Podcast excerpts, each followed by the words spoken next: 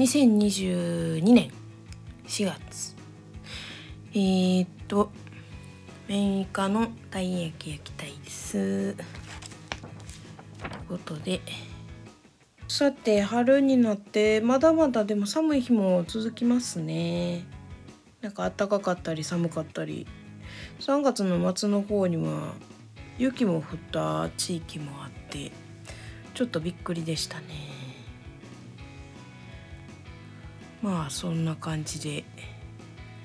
4月にはやっとなりましたけどお花見とかもね行きたいですね今年は。前回にまあ結婚してますっていうか夫がどうこういう話をしてなんかこう始めた時に別に家族が家族がって言ってて夫がって言ってもよかったんですけどなんかこうね自分が私結婚最近最近まあここ数年でしてそれまで結構ずっと結婚したくてもできなくってできなくてっていうかまあねそういうあんまりこう積極的になれなくてすごいでも結婚したいっていうかまあ子供を育てたいとかねそういう気持ちが結構強かったのでなんかこう焦りとか自分がダメなんかなみたいなので結構悩んでたんでなんかそういう時にもラジオ聞くのはすごいこう救いではあったけどこうあこの人も結婚してはるんやなとかそういうなんかなんていうんですかコンディションによってはすごい些細なところで勝手にこうコンプレックスを自分で刺激してしんどくなってしまうことがあったんであんまりそういうところにこう触れないようにした方がこう過去の自分を思うとなんかそういう風に触れないようにしたいなとか思ってたんですけどまあねなんか変に隠すとそれはそれで変かなと思ってまあ日常のこと話すなら別に家族のことぐらいは言うといた方がいいかと思ってまあ一緒に美術館行ったのも夫やったんでそれをなんか変に隠すのもねあの違うかなと思って夫の話を出したんですけれどもなんかこうまあ先ほど言ったように結婚自分はできるんやろうかとかしたいとかもうせんでええかとかいろんなこうね気持ちをこねくり回しながらうん20代を過ごしたんですけれども結婚したらしたで結構何て言うんですかうんなんかこう別に夫婦生活にこう陰りがあるとか何か不安の種が実はあるとかではなくまあありがたいことにね仲良くやらせてもらってますけどなんかこういつ何時この生活念願かなって得られたこの生活結婚した後の生活っていうのもあの手放すことになるかは分かれへんもんなんやなってふと思うというか。本当に全然そのなんかまあトリガーが自分の中にあるとか常にこう明日明後日にでも急展開があるようなこう白氷の上を歩いている生活っていうわけでは全然ないんですけれどもなんかなんて言うんですか？何が起こるかわからない人生やからっていう意味でなんかこうそういうもんなんかなと思うんですよ。なんかあの昔昔ってねずいぶん前になんかあの「物戦」っていう漫画があってドラマもあってみたいな作品やったと思うんですけどそれの舞台をこう機会があって見に行くことがあってまあその中でこうハッとしたのがめっちゃ面白い舞台やったんですけどまあちょっとうろ覚えですけどその中でこうすごいずっと印象に残ってる話があってそのなんかまあ登場人物の子が、うん、ずっと悩んでますと。でどうすればいいですかみたいな話をした時に仏教の教えではもう悩むことなんてもうやめてしまいなさいみたいなあの悩みを一つ例えばじゃあ太ってることが悩みですっていうことが解消されたとしてその先にもまた違うことで悩むことになるんですよみたいな。その時に響いたことで言えば彼氏がいなくて悩んでるんです。それは彼氏ができてその悩みが解消されたとしてもそのまたできた彼氏のことで悩んだりとかする羽目になりますよみたいな。そうやって悩みっていうのは尽きないものですからもう悩みを手放しなさいみたいな。ちょっと正しくなかったら申し訳ないんですけどそういう話があってうんなんかああそうか悩みって今悩んでることが解決したとてあのまた生まれていくもんやなんやなっていうのをその舞台見た帰りになるほどなと思いながら帰ったんですけれども。まあそのそれを思い出しながらねこの、まあ、結婚はゴールじゃなくてスタートだっていう風な言葉もよく言われますけど。まあそうまさにその通りというかあの、ね。この生活が始まったらもう、えー、めでたしめでたし、えー、ちゃんちゃんというわけにはいかないくてまあ喧嘩もねもちろんしながらですけれどもこうまあどっちかがね何かあっていなくなってしまうことがあるかもしれないですし、まあ、話し合いの末別々に暮らすことを選ぶことになるかもしれないですしなんかそれって分からへんもんなんやなと思って、うん、だからなんかこう結婚したら安泰かっていうとそうでもないんやなと思ったんですよ。まあそれがだから世の中には絶望しかないなって思った話とかっていうわけではないんですけど。だかあんなにこう悩まなくてもよかったんかなっていうのはまあ今一つその悩みが解決したから言えることですけどね。そんなに悩まなくてもなるようになったしなるようになったところでまだいろいろあるもんあるしうん。なんかなーってちょっと思いましたね。うん。あとなんかそのあれですね。その先のことを考えて不安にめちゃくちゃなってしまうんですけれどももう若い頃から。うん。なんかこう大学入ったらどうなるんやろうとか大学出たらどうなるんやろう就職できるんかなとか就職したら下でここでずっと働いていけるんかなとか。もう先未来のことってね不安でしかないですけどなんかこの前考えててふとあのー、未来ってこうねイメージで見てみるとこう不安で暗く暗いなんていうの？不安要素もいっぱいあってこう心配なことでモヤモヤモヤモヤってかすんで暗い景色が何て言うんですか暗い部分もあってああ怖いなあと思うんですけれどもお金のこともなあどうなるんやろうとかこれから生活足るんかなとか思うといたずらに貯金もしたくなるしでも今あの欲しいものも買いたいし必要なものも買わなあかんし言うて、はあ、どうなるんやろうどうなるんやろうってモヤモヤしますけれどもなんかこうふと思ったんですよ。それって今現段階今っていう地点からその死ぬまでのここまで明日明後日来週とかの短い区間の未来じゃなくてもっと先の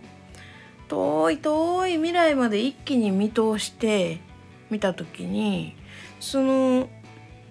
遠い遠いどこが果てかもわからん未来から今,、ま、今の間に。じゃあまあ何て言うんですか？不安なことっていうのがこの40代になったらどうやろうとかいろんな不安なことがありますけどそれをこう全部今の一点から奥をこう見据えると全部の不安がこう見えるというかなんかこう薄いフィルム透明なフィルムに不安の種がペチペチペチペチってついててそれを全部重ねて見てる状態やからこう不安が暗く濃く見えてしまっていて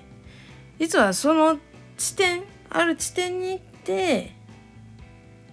なんかこう子供の学費どうしようとかうん事故に遭ったどうしようとかその地点地点の不安っていうのは意外とまあ日常の中でまあ大きいインパクトのあることもあれば意外とこうちっちゃいこととかもあって意外と思ってたよりなんとかなったなっていうことも今の地点から全部重ねて凝縮してみるからこう暗く濃く不安な塊に見えるというかなんかそういうもんなんかなと思いましたね。そういうもんであってほしいなと思いましたね。なんかうん今までのじゃあ逆の後ろ側後ろ側過去側過去側を見た時にまあ不安に思ってたことをもうまあ喉元過ぎて忘れたいうのもありますけれどもなんかこう、まあ、心配してたほどやなかった。それこそさっきの結婚の話もそうですけれども表そんなに悩まんでもよかったんかなって思うことがやっぱり多いというかなんとかなったこともあるしなんとかならんかったこともなんとかならないなりになんとかなったというかまあ今生きとりますから。なんとかなって。うんなんかまあ心今いまだにこう引きずってることもありゃもう時間が経って時間薬が効いてまああれはもうしゃあなかったな思うこともあるし。なんかこう後ろを見るとねまあ未来の方が一応まだ年数長いと思っておりますから。長い分濃いくて後ろはまだ薄い分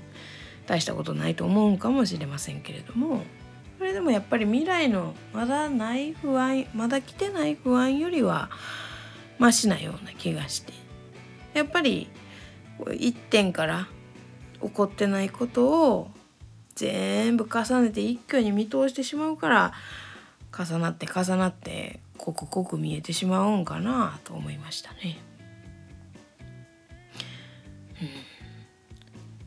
なんか透明のフィルム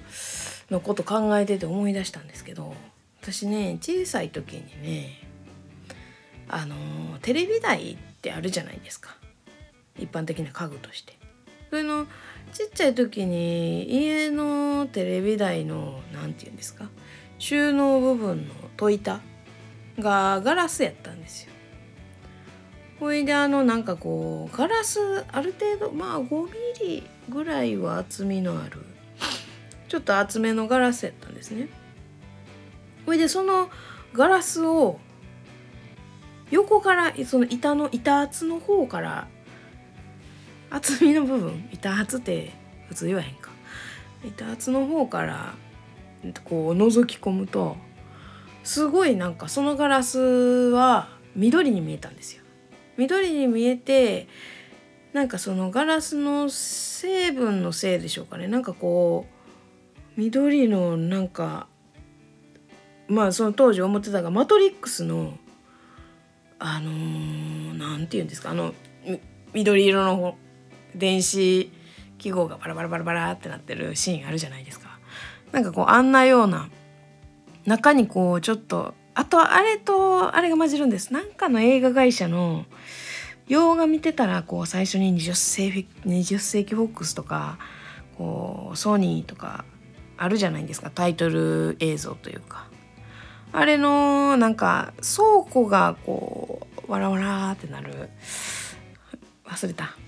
あの映画会社の映像みたいなこうなんか無機質な街並みみたいなのが真緑のなんかこう景色が中に広がってるように見えてな私そういえばあのテレビ台のその戸板のガラス側面から覗くめっちゃ好きやったなってふと思い出したんですよ。そのそんなことしてる娘を見て母親は父親はどう思ってたんやろうなと思いましたね。大人になって、まあ、覚えてはらへんかもしらんけど。うんあれあのテレビ台どうなったんやろな。多分捨てたんでしょうけど今ないんでね。そうガラスの結構何何センチ何角ぐらいあったんか。こう結構その大きめのね。大きめ言うてもそんなあれですよ。子供がこうしゃがんで覗き込めるぐらいの高さですけれども。あのこうガラスの層がこう重なって見えて緑に見えてね。ちゃんと正面から見たら透明なんですけど。あれ面白かったな。なんかもう今あの板ぐらいでしかそんな側面からガラスちょっと大きめのガラス板覗けることなかったんでね。それこそあの何？あのガラスのガラス張りのドアのお店とかのドア開いた横から覗き込むようなことせんと見られへんけどそんなことねまさか大人になってするわけにもいかないんであれですけどあの景色をたまに見たくなるんですよね。なんなんなんやったんやろうな。あれなんでそうなるんかも知りたいですね。ガラスって面白いな。うん。そんなこと考えたりしていましたね。何の話や。まあ相変わらず何の話やっちゅうことですけれどうんそういえばこの前あのー、若者がすぐに会社を辞める問題が日本だけの、えー、被害妄想だと言えるわけっていう記事をちょっとふと読んだんですよ。まあ、その記事の内容は何やったかなその一つの企業に新入社員として入ったら長く勤めることが普通でしょっていうなん価値観になったのは戦中戦後くらいからの話でそれもその海外にに比べてそのまだそのジャパンブランドっていうのがまだまだこう低かった地位が低かった時代にもっとこう日本のメイドインジャパンっていうのを海外にも広めよう品質を高めようとした時にえーとまあ、当時のその偉い人がいろいろ海外の症例とかを調べた時にその海外ではえー、新入社員が23年で辞めてしまってその技術を持たないまんまこう若いうちを過ごしてしまって失敗例になっているみたいなのをこう調べてあほなもう入ったところで長く勤めるのが正しいっていうで技術力をつけようっていうモデルとして、えー、そういうのを推進していこうみたいなことになってそれでこう提唱されだしたっていう話らしくって。なんかそれ読んで結構私その若い頃20代の頃は転職を何度か繰り返したのでそのね一般的にこう足掛け3年3年働いてみな分かれへんでみたいなのに対してこうすごいコンプレックスがあったんですよ。あのいろいろねあの学生生活からこういろいろちょっとうまいこといかなかったことが多かったのでそれ20代っていうのはすごいこうコンプレックスを抱えながら過ごした年代なんですけれども私にとって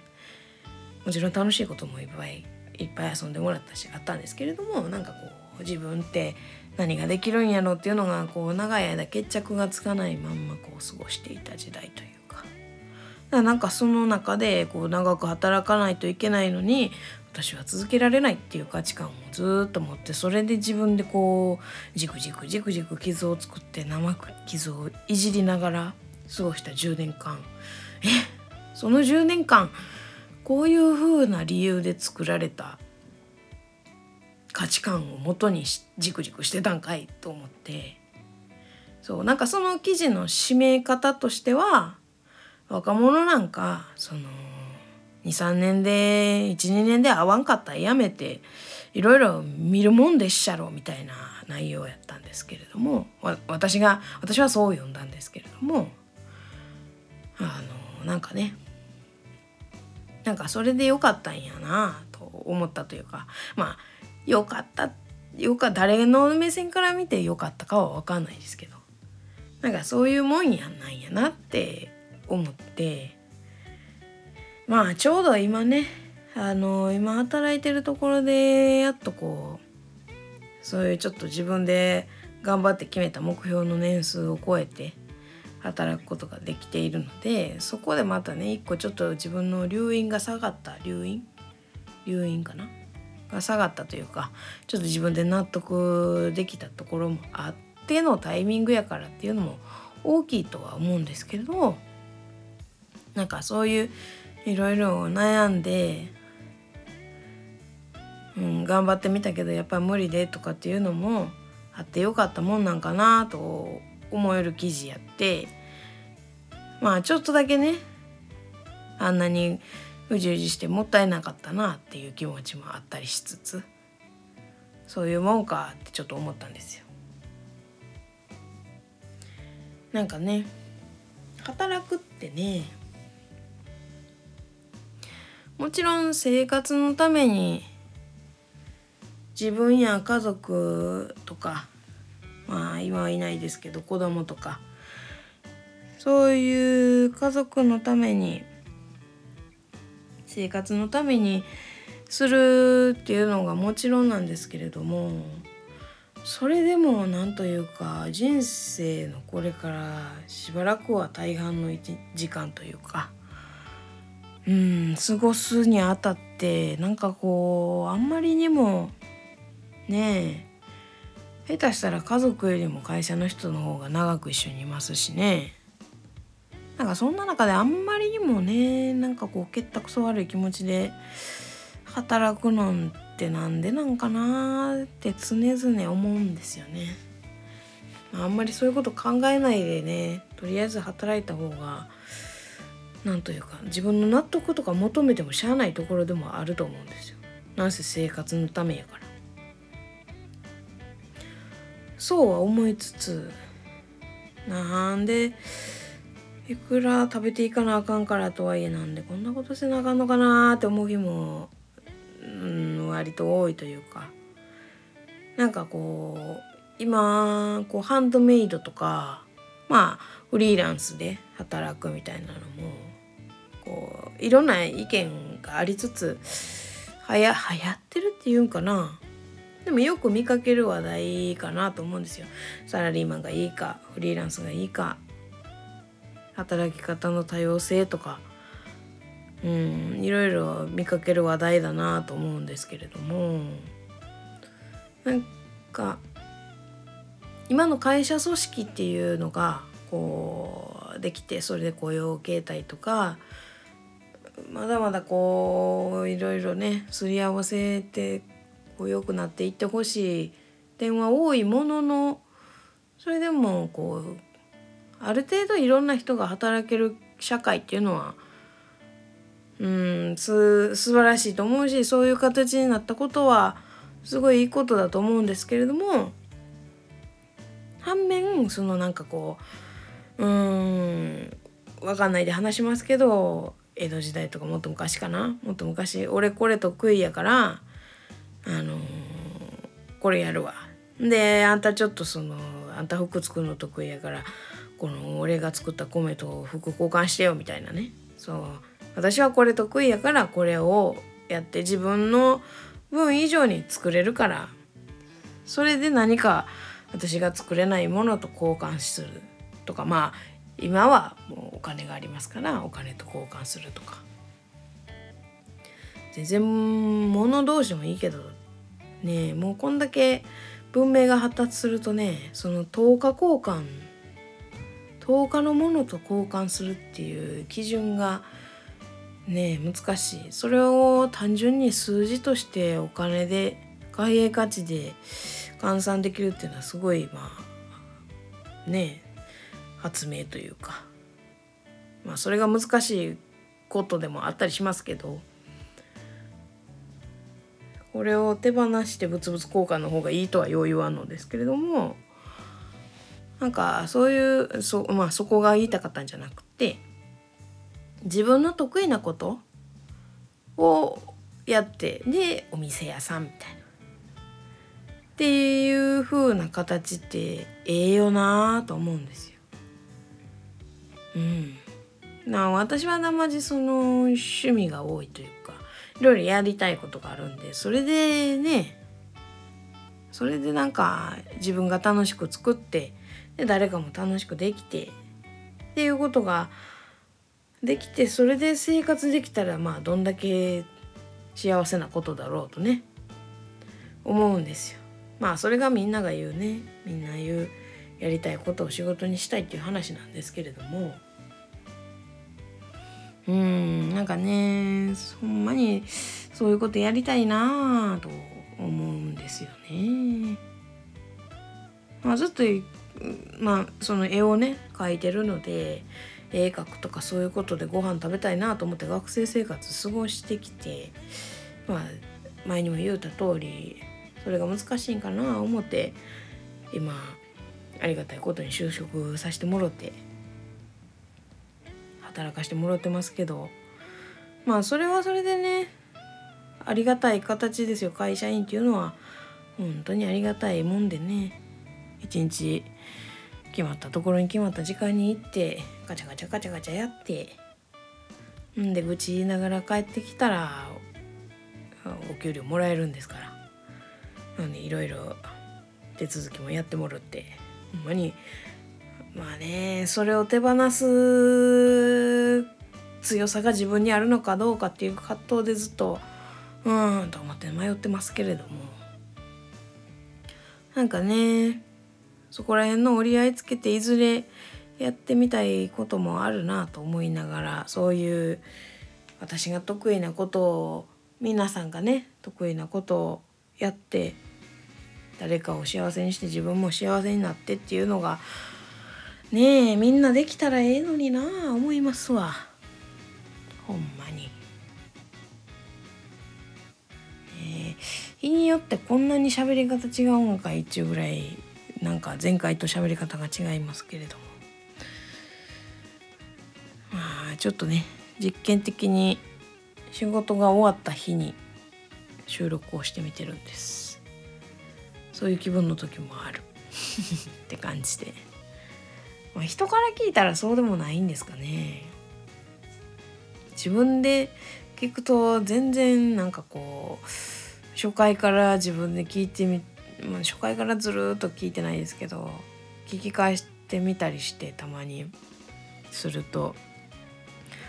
全然キャラが違うなと思うんですけれども自分では。まああんまりね